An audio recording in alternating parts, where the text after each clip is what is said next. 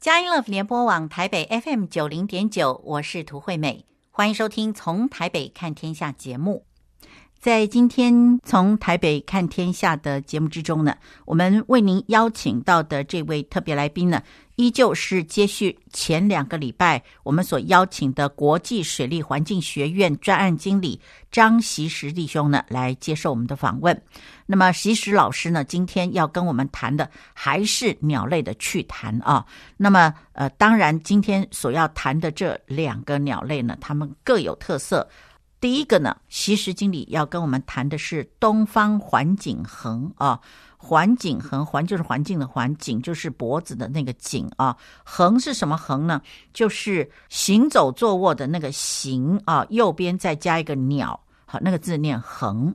东方环景恒啊，他是短跑高手。那么今天其实经理要跟我们介绍的是他的拟伤。什么叫拟伤呢？就是拟就是模拟的意思啊，伤就是受伤嘛啊。那么他为什么要装作他受伤了呢？很可能啊，因为人类跑到了他的地盘，所以跑到他地盘呢，就是说他有可能正在孵蛋。人类跑入他的安全范围之内呢，他就要把人引走，免得人类来动到他的蛋。那么他拟伤的动作是什么呢？就是在地上滚。锡时经理呢会告诉我们，他遇到的这东方环颈鴴是怎么样在他的面前拟伤。那么当然，锡时经理非常识相的就很配合的离开了他的地盘。那么另外呢，呃，锡时经理还跟我们介绍的是小臂鹈。那么小臂鹈呢是非常适合游泳的鸟类，它又称为潜水专家。当它有孵蛋的需要时，它会筑马桶型的巢。那么，它如果说遇到了敌人来的时候怎么办呢？它就立刻跳到水中藏起来了。它一藏呢，就可以藏几十秒钟。这种啊，很适合潜水的鸟啊，包括小臂鹈，包括我们上个星期天所提到的鸬鹚啊，他们都可能会要冒一个风险，就是如果误触了捕鱼的网。很可能就会折翼哦，他们的翅膀会断掉，它可能这一生再也回不到它的原生地去了啊。那这是很令人伤感的。所以，我们第二段呢讲的是小臂提孵蛋啊，特色就是用马桶型的鸟巢呢来孵蛋啊。那么第三段呢，我们要谈的呢就是农田、粮食跟鸟这三者之间的互动关系。那么这就是今天节目的内容。啊、呃，现在呢，让我们在音乐过后呢，我们就一起先来收听其实老师来跟我们分享东方环境恒。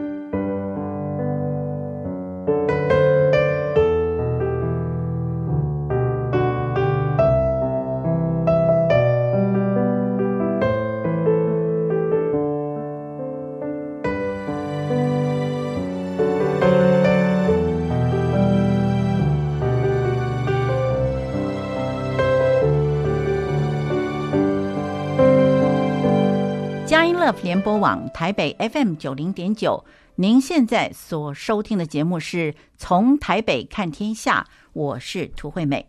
今天接受我们访问的这位特别来宾呢，是国际水利环境学院专案经理张习实老师呢，来跟我们介绍鸟的趣谈。那么，在习实老师他自己的资料库里面呢，有上百张的这个鸟类的照片，每一张照片呢，都代表一个非常精彩的故事。那么接下来呢，我们就请呃习实老师继续的来跟我们谈这个精彩的故事。呃，再来其实是这个，我想在淡水河流域哦，在这个淡水河河口，你知道，因为我们其实盖了这个台北港之后啊，那我们这个这些漂沙啊，其实会会有点那个效应啊，就就在淡水河口这样。那这是我们现在讲的北堤湿地，它就来了一群这个。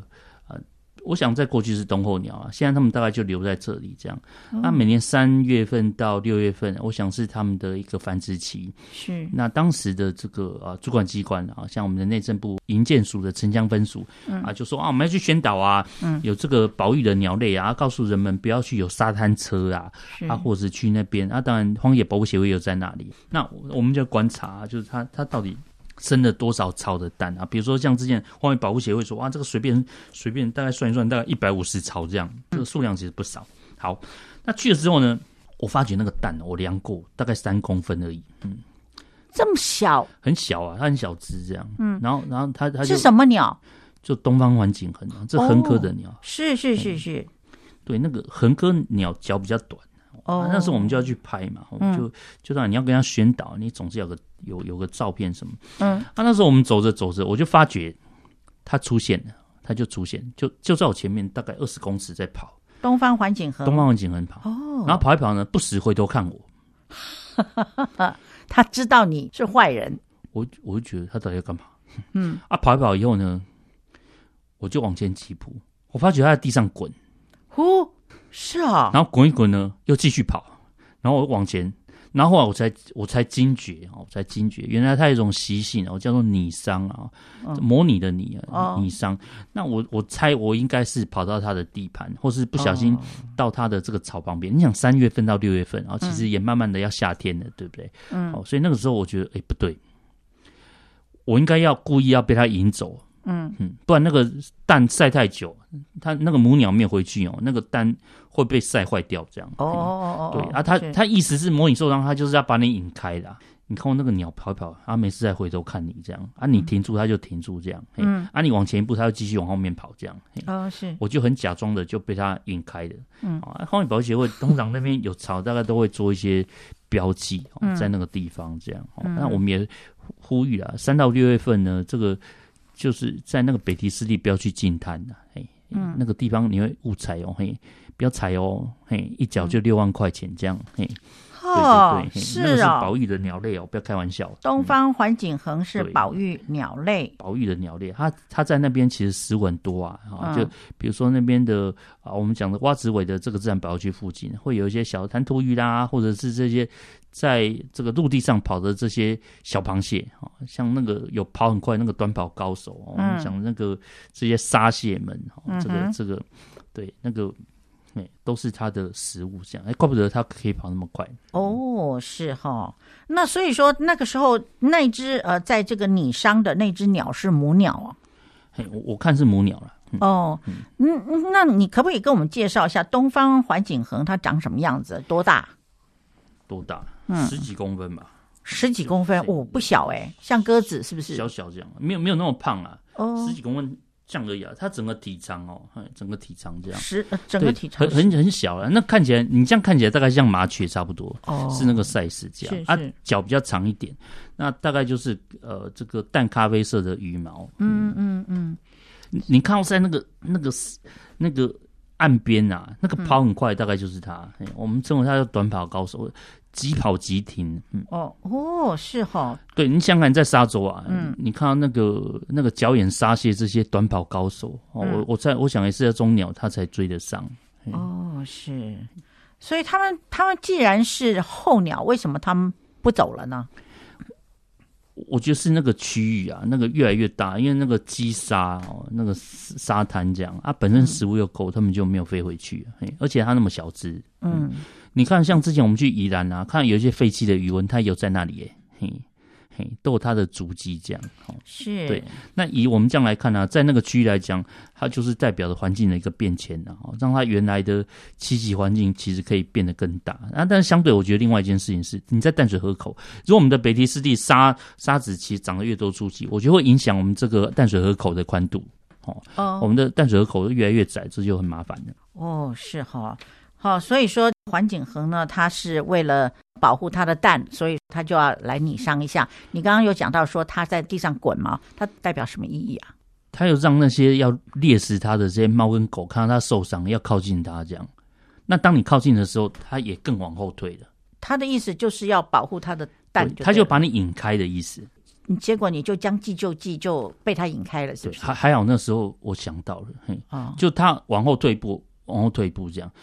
我猜啦，你如果没有动，它会继续在那边滚。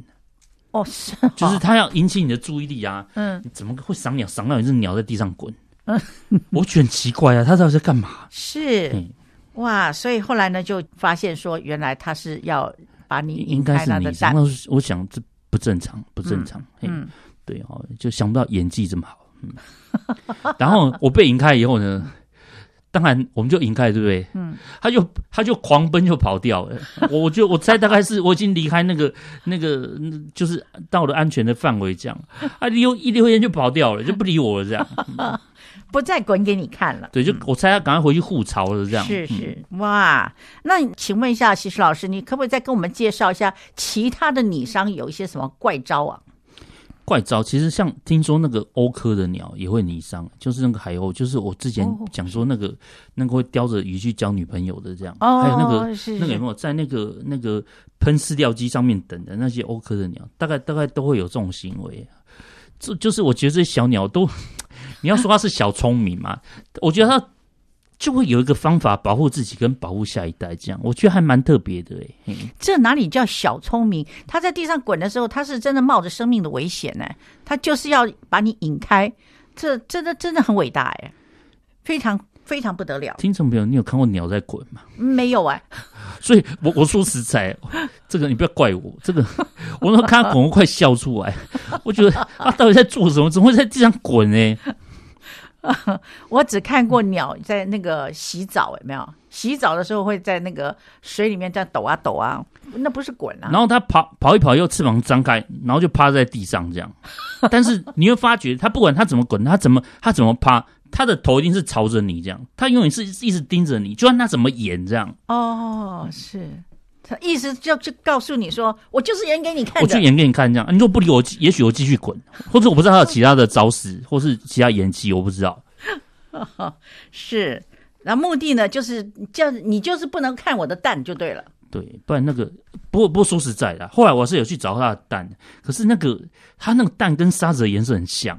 那真的不小心会踩到。哦，是哈，所以荒野荒野保险会会会会都会插一个那个木头桩在那里，嗯，就你不要去踩到，嗯，哎，踩到蛋也要罚款吗？那保育类的，你不能去压到它，嗯，哦，是哈，所以这其实是蛮严肃的问题啊。刚才西施老师跟我们说，踩一只要罚六万块。这不得了哎、欸！对，所以所以这个我们讲保育类的啊，就是你三到六月份啊，你就这时候你就不要去净滩的，那海洋的那个活动，海滩的活动你就不要去哦。你让他们休息啊，那个螃蟹也要休息啊，鸟也要休息啊。我觉得生命的延续这样，如果你这个三到六月份过了以后，你看到去沙滩，你还有鸟那边跑来跑去跑给你看，那不是很好吗？不要趁它那个最小，它要。保护孩子要生出来小孩子的这个时候，而且我们说啊，那个横科的鸟，它算早熟的鸟类了，它生出来就会跟着爸爸妈妈跑、哦、啊。因因为我觉得它就小只啊，本身就比较弱势一点，这样是是蛮特别的。是那那有没有那种为了保护它的下一代，然后攻击人类的鸟？所有都会啊，我觉得最明显就是讲我们讲的那个那个台湾蓝雀啊。哦，嗯、是是是是，啊，不但爸爸妈妈保护啊，哥哥姐姐都会保护。这样，你看鸭科，还是像我们现在讲那个会记仇的大卷尾，那个都是啊。为了下一代，真是跟你拼的。哎呦，是哈，你说那会记仇的是怎样？我都忘记了。大卷尾啊，就是就是那个超级市长出来，有人拿石头丢那个大卷尾，就就就记他，就记仇，就以后那个。光头中那个超级市场出来就会攻击啊！哦，是是，是，它繁殖期那很凶猛啊！你看我们那个黑熊也是一样啊，然后带小朋友一定一定就是拼命的。是是是是真的哈，所以千万不要惹他们哦。这些鸟哈，而且我觉得那种夏天那个时间是，我觉得那个很精神紧张啊！你看你爸爸妈妈，你已经要忙着去找东西吃，去张罗这些吃的东西，他、嗯、回来喂这样，嗯啊，又有个什么状况，他一定是。很累啊，然后要很快的做出反应，这样。嗯，对，最直接的反应就是拼命了，攻了。对，就就先就先打了啊，就先打了，就先攻击这样。真的，所以你看到台湾南区好，像。我们讲在阳明山这些，哎，这个都、嗯、有时候都会都会发生被啄这样。是是是，有的时候。鸭科的鸟类都蛮凶猛的哦。哎呦，是哈，哇，真的是好，各位要小心一点啊、哦。这个这这是什么？三月到六月的时候，是不是？我们不要去阳明山啊、哦。不是啊，就不要去北堤湿地了。哦，北堤湿地，不要去北堤湿地，不要去打扰他们。是是是，那那那鳌鼓湿地可以去吗？鳌鼓湿地那时候不是候鸟季啊，哦，OK，还可以安静一点。是是是，那就三月到六月就往中南部去了啊。那北部呢就不要惹他们了哈。那一脚踩到了一只蛋呢，就要罚六万块，对，很贵的哦。哎，你三到六月你可以去红树林啊，看看弹涂鱼、招潮蟹是不错。是，那是很有趣味的。好，那么我们在这里呢休息一下。呃，我们非常感谢国际水利环境学院专案经理张锡时经理呢，来跟我们介绍了东方环景恒拟商啊，在地上滚。好，那么我们看到了呢，就要让它，免得它的蛋呢受到了侵害。好，那么在音乐过后呢，我们继续来请教锡时经理。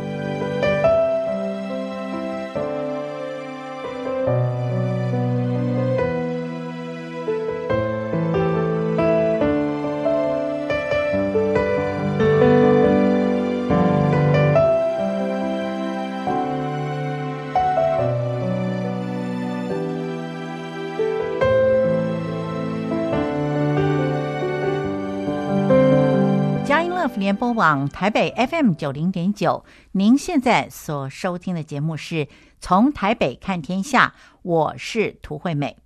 在今天从台北看天下的节目之中，我们为您邀请到这位特别来宾呢，是国际水利环境学院。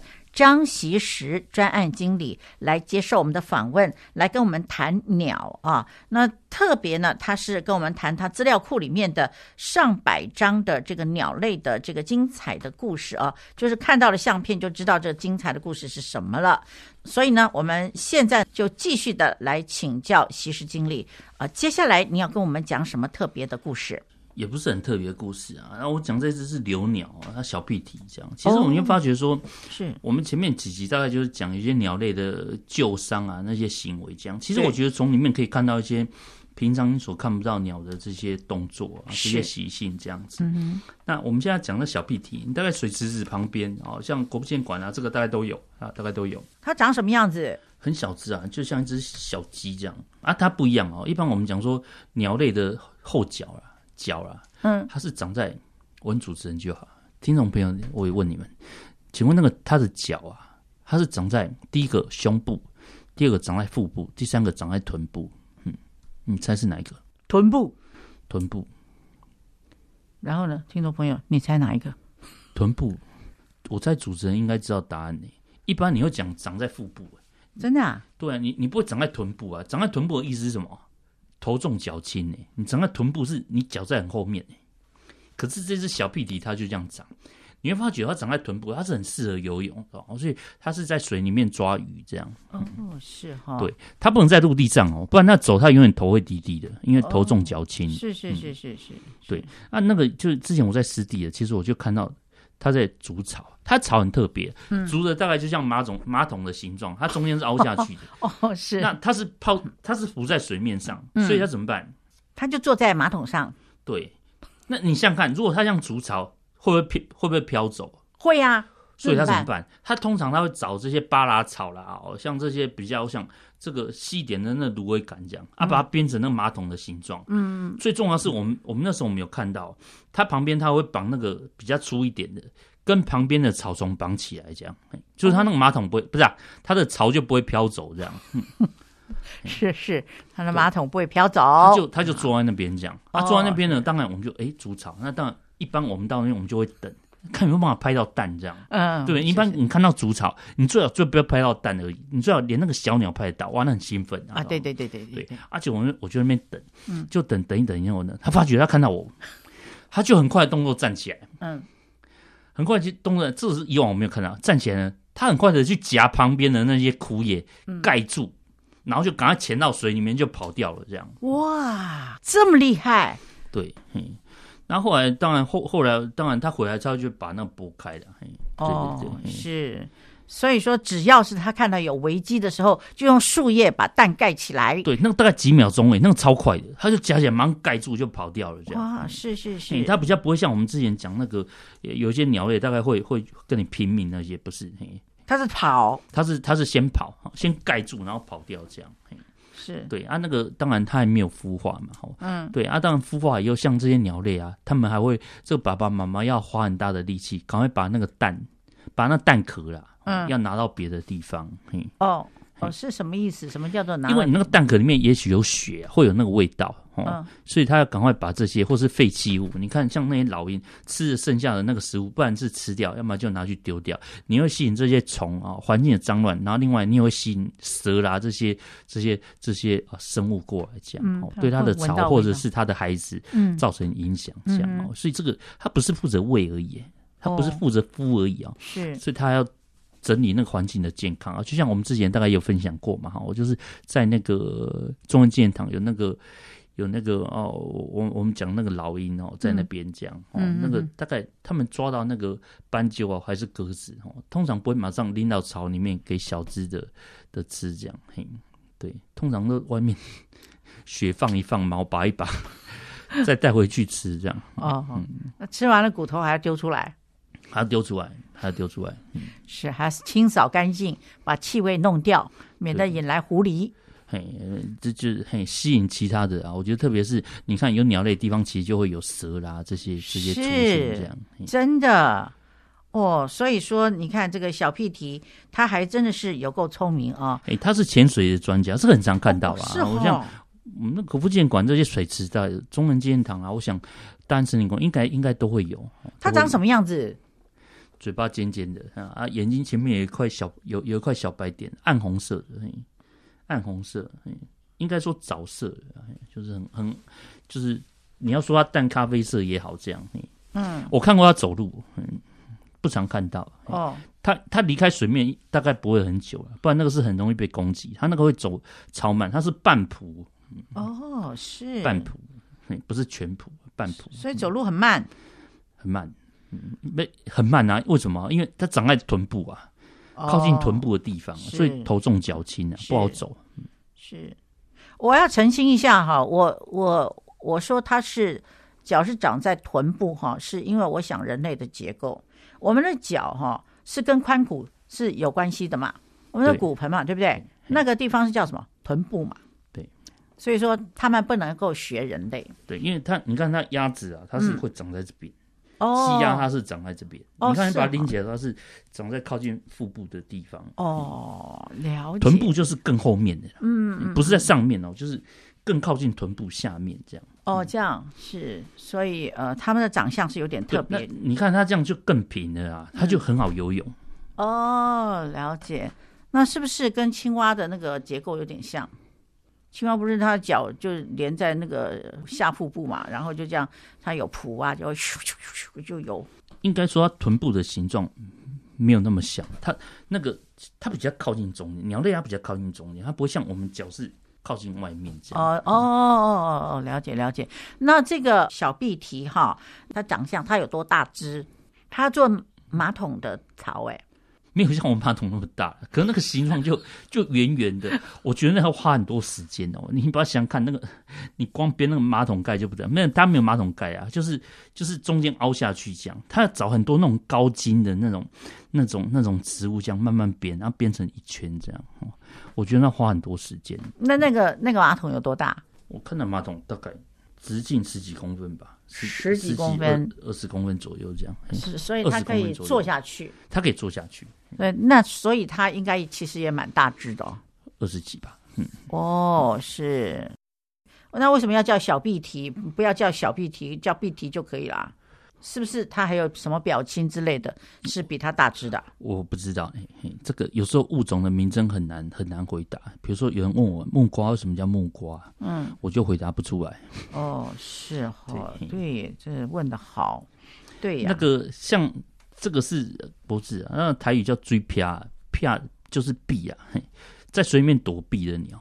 它你碰到那个，你只要碰到那个那个敌人什么，它就。藏藏在水里面大概几十秒这样，嘿，就在水里面躲避啊，那是他的一个、嗯、一个躲避的方法。嗯，那所以他这样子也有可能会遇到那些不孝的那些渔夫用网子去网鱼的那种网子没有带走的，会误触，会他也会是不是误触？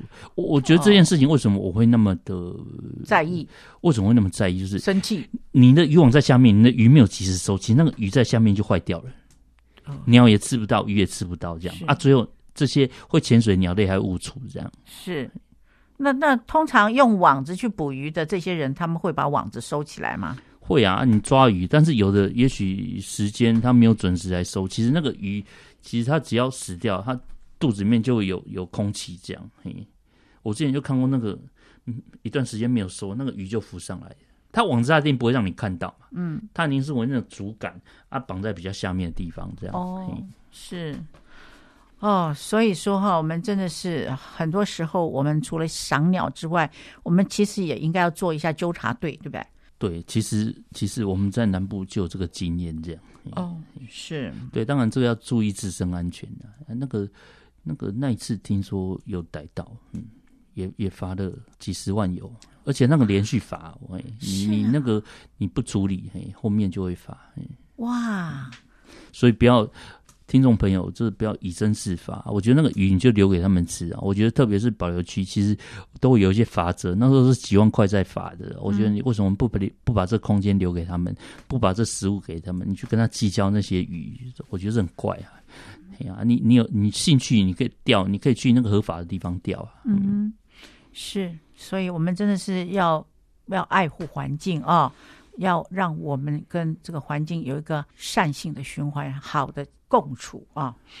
好，那么我们呃暂时在这里休息一下。那么音乐过后呢，我们继续来请教国际水利环境学院专案经理张习石老师呢，来跟我们继续来谈鸟。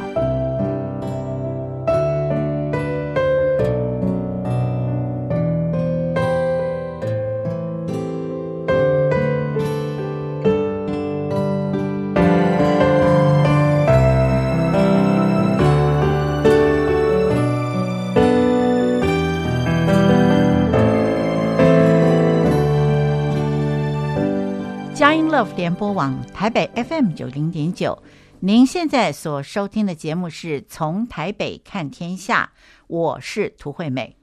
在今天节目之中，我们特别为您邀请到国际水利环境学院专案经理张习石经理呢，来接受我们的访问。那么通常都称他为青蛙老师啊。那他呢，呃，不是跟我们介绍青蛙，而是跟我们介绍鸟类。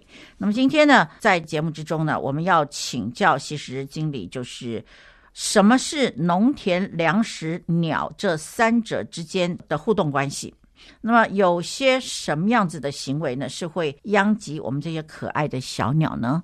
其实我们看到这三个这个部分哈，我们我们不免要说了，这个密关系是很密切的。这个我们说农田是什么？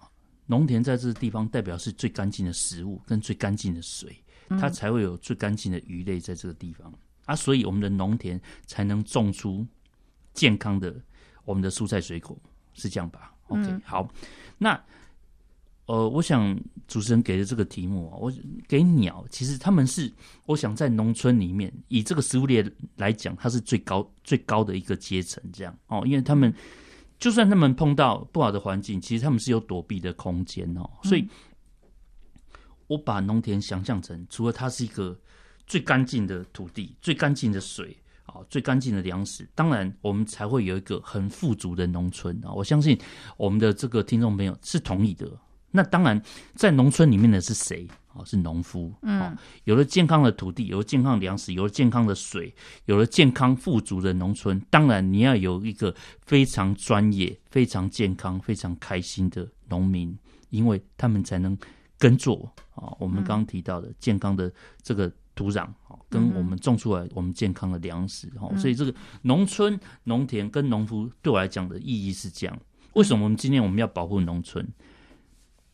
为什么要保护农村？因为你保护的就是最干净的土、最干净的粮食、最健康的这个农民跟富足的农村。嗯，所以农村不能被摧毁。我们的粮食是从这边来。哦，在过去我们提到古代的市民士农工商，嗯，是吧？嗯，第二名是农诶。那是我们不应该对他们有这些啊这个尊重嘛？我们的粮食是从他们来的啊，哦，所以我觉得对天然的资源啊，对这些环境的这部分，我们真的要多一点的关心啊，我们来来来照顾我们这个最底层农民，而且他们是看着、嗯、看着天在吃饭的，是，他可能一季的收成，一年的收成，一个台风啊，一个天灾巨变，可能就毁掉了哦。你看他们在外面日晒雨淋的来种出这些很好的粮食，这样好，所以你可以看到它对我们的重要性其实是这么的高，这样。嗯，那农田对我们来讲，它就是一个环境。啊，粮食是什么？对我们来讲是作物，哈，嗯，那鸟是什么？啊，鸟对我们来讲，其实它就是一个这个这个。啊，这个我们讲的供应者也好了啊，或者是啊，你可以讲它是在这个地方的一个觅食者啊，在这个地方这样。OK，那你再延伸出来，其实对这些物种、对人类来讲，其实农田某些程度对我们来讲是个餐厅哦，提供食物来源的地方。嗯，那粮食你可以把它看作成，除了它是作物，而且它是什么？它可以是美食啊，啊，它可以是美食啊，特别是对这些鸟类来讲。那其实谈到鸟，我们在农田啊，这个前面几集我们大概有提到说，农村常见的这些鸟类，我们前面我们有提到麻雀啊、燕子、彩玉、黑翅鸢啊、黄头鹭啊，还是说像这秧鸡科的，我们像这个白胸苦鸟也好，这些啊这些鸟类这样，嗯哼，有一些呢是我觉得对这个农田是完全没有缺点的，完全没有害处的，比如说像我们讲黑翅鸢这样，它的排泄物会留在这里，我觉得这没有问题。可是它会不会吃稻子？它不会吃稻子哦，它会吃我们农田里面这些哦大型的这个昆虫这样哦，所以看起来好像没有对农田哦有所危害这样。嗯，好，所以可是它要什么？它要老鼠，老鼠。它除了要老鼠，它要什么？蛇。它要一个干净的农田，你不能撒农药。是，哦，你帮它，它会帮你，而且不收钱的帮你。是哦，你会发觉这一点这样哈啊，或者是啊，我们我们讲的这个像这个燕子啊，哈，这个这个都是我觉得它这个很好的这个帮手哦，在我们农田里面这样。那当然这些 餐厅里面，我刚讲餐厅，嗯，有好客跟奥客这样，OK，那个好客那没有问题啊，我觉得这些老鹰这样就就。你看，我们这个这个，我们我们看农夫在巡田的时候，你看他一直站在三层三三层楼、四层楼高的这样哈，他在帮你捉老鼠。嗯，我觉得这不是很好的伙伴关系嘛？我们在之前在别的议题，我们在节目里面提到与大自然同工。你你你们你看到老鹰站在那边帮你抓老鼠，你们你有没有开始有这种跟大自然同工那种感觉？这样，你们你有没有发觉？身为灵长类的我们，身为这个食物链的，比如说我们在圣经里面提到，我们在管理的这些这些，这个上帝所赐给我们的这个这个环境，嗯，你会发觉某些程度，他们也在管理某一某些部分，不是这样嘛？哦，特别是在食物链里面的这个高阶的这些这些物种，哦，我觉得都是这样。好，那那个比较奥科一点就是哦。会吃一点你的蔬菜水果，啊、但是 但是我排泄会留在这里哇，啊，会帮你吃虫这样哦，所以就看你你有没有够认识它，你有没有你愿不愿意分给他？嗯，你如果愿意分给他，其实他会把排泄物留在这里哦，他帮忙你吃掉一些你很讨厌的虫这样。是。哦，这个是我想有别于这些这些猛禽类的这个这个鸟类这样啊，所以前面我们才会提到说，麻雀的另外一个名字叫吃一斤稻米还你十斤。啊我觉得、嗯、我觉得是这个这个原因这样。白天有白天的鸟，你像不是燕子很喜欢在傍晚啊，特别是在水田就会吃这些这些这些蚊虫啊等等这些。我觉得乃至于农村，如果有一些地方哎有蝙蝠哦，这个它都会帮忙来处理哦，来帮忙处理我们的这些这些害虫这样。可是呢，其实我觉得最怕的就是这些外来种啊，跟啊人为的这些伤害的这种不自然的方式在伤害。比如说，我们农田里面其实也会碰到一些问题哦。除了这三者的关系，其实破坏它很大。比如说我们讲的福寿螺，是对，比如说我们讲的这个啊这个。呃，这个吴郭鱼等等这些，它都会把原来我们在农田里面，像高体旁皮啦，好或这些这个这些这个鱼类，还是说里面它会有田蚌，好这些其实它都会影响到。那我们看到是整个整个农田里面的循环，我们从鸟类啊来看这个这样的这个环境的这个健康啊，我相信没有人想吃到这些啊这个被毒有有有毒的啦，或者是这个这个不健康我们的这个粮食，所以你为了。让我们吃到更健康粮食，所以我们的生物多样性就很重要嘛！哈，我们的听众朋友，你会觉得生物多样性跟我什么关系啊？多两只鸟啊，多几种鸟，到底跟我什么关系？其实你看到当物种越来越多，代表是我们吃的东西就更有一分的保障，不是这样吗？嗯、而且这不用花钱呢，你只要多愿意分享给他们。我想在之前节目很多，我们其实都有提到啊，之前这个白这个白头翁在在台中雾峰吃鸟的这件事情，其实他就有提到了哦，就有提到你愿意分享给他多一点，你愿意多认识他一点。对你来讲，环境就是健康的，嗯、我们的粮食的品质它就是有保障的，是，所以不要看到，哎，你看又在吃我的稻子，对不对？你看那个白鹭鸶又在吃我的鱼，嘿，这个这个真的是你多分享给他一点，好，我们之前有提了一些故事，你多愿意分享给他一点，其实他回馈给你的超乎你的这个想象。那我想最后最后，其实这个呃，主持人有提到啊，什么行为会殃及我们的鸟类？最早我们有提到的，像也有拍成纪录片，我们讲老鹰红豆，嗯、你看红豆田啊，他撒老鼠药，最后黑鸢去吃到，就就中毒就死掉了。OK，你看这就是会伤及鸟类啊。如果我们不从食物链的角度去看这件事情，你觉得我只要毒害老鼠，可是？我觉得不论是做生物防治啊，或者是用用这个药剂来对付这些害虫，或是有害的这个动物，其实你有没有想过，你影响的不是一个物种，你影影响是整个食物链这样。嗯，原来对你有帮助这些老鹰就全部不见啊。好，我觉得是这样啊。这个是农药是一个，另外一个就是鸟网。鸟网啊，我们在前面几集我们提到渔网哈，在水下面这些这个这些对这些会游泳的这些鸟类，其实伤害很大。那一样就是你你为了。它它吃你没有很多的这些鸟类啊，你用这个鸟网啊，就让它在上面。最早其实我们也听到嘛，其实，在屏东这些地方，它就抓那个捕捞鸟来吃，这样哦。这些鸟网其实伤害都很大。到现在，到现在啊，乃至于到今日，还是有一些，还是有一些这些啊，这个真的不太好的人，就是会放一些这些鸟网来来抓这些鸟。我不是说你的作物不会有损失啊，我只是说。我们有没有更好的方法，让我们吃到可以健康的东西啊？更更健康的这个粮食，而不是我们只是想着，你看他一直在吃我的东西哦。我们我们不妨把我们的眼光放大一点，看到这整个环境的这个健康。而且我们像现在已经极极端的这个气候，我们真的是保护都来不及了哈。我们我们真的是不要再这样子去伤害鸟类，而且。你必须知道，它是它是一个在食物链里面的指标，在农田也好，或在湿地也好，它都是一个指标的物种啊。好，我们常在提，你保护它，它保护你，而且它早就在保护你了。是，嘿，它不是今天哦才发生的这样。嗯嗯。所以最后最后，其实哦，我们还是要。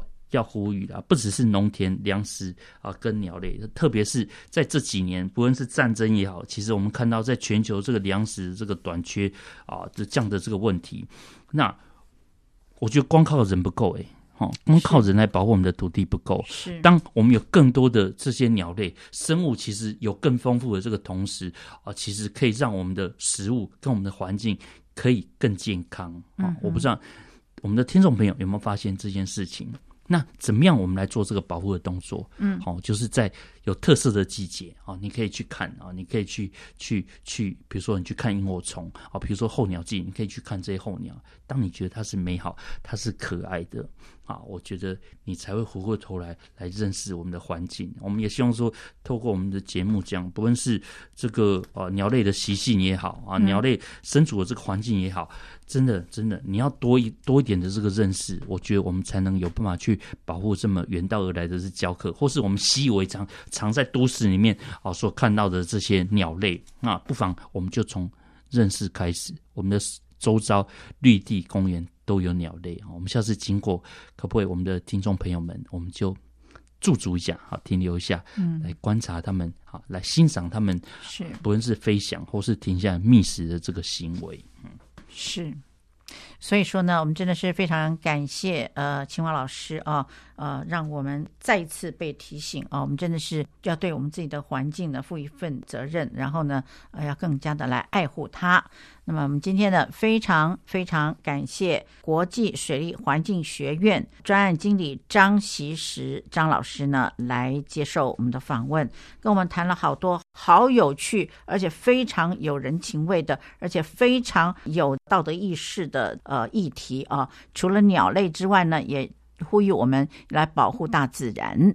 那么，呃，西施老师，我们非常感谢你，谢谢你接受我们的访问，谢谢您，谢谢主持人，也谢谢我们的听众朋友啊，我们希望可以在湿地见到大家。听完了国际水利环境学院专案经理张习实弟兄的专访之后呢，我们的节目接近尾声了。那么我们今天这一集呢是鸟类趣谈的完结篇啊。事实上，习实弟兄呢，他的资料夹里面，在他的档案里面呢，还有许许多多有趣的故事呢，都是跟鸟类的趣谈有关的。盼望我们后会有期。那我们记得在节目之中呢，每一集，呃，锡时弟兄都会用一个非广告来呼吁我们。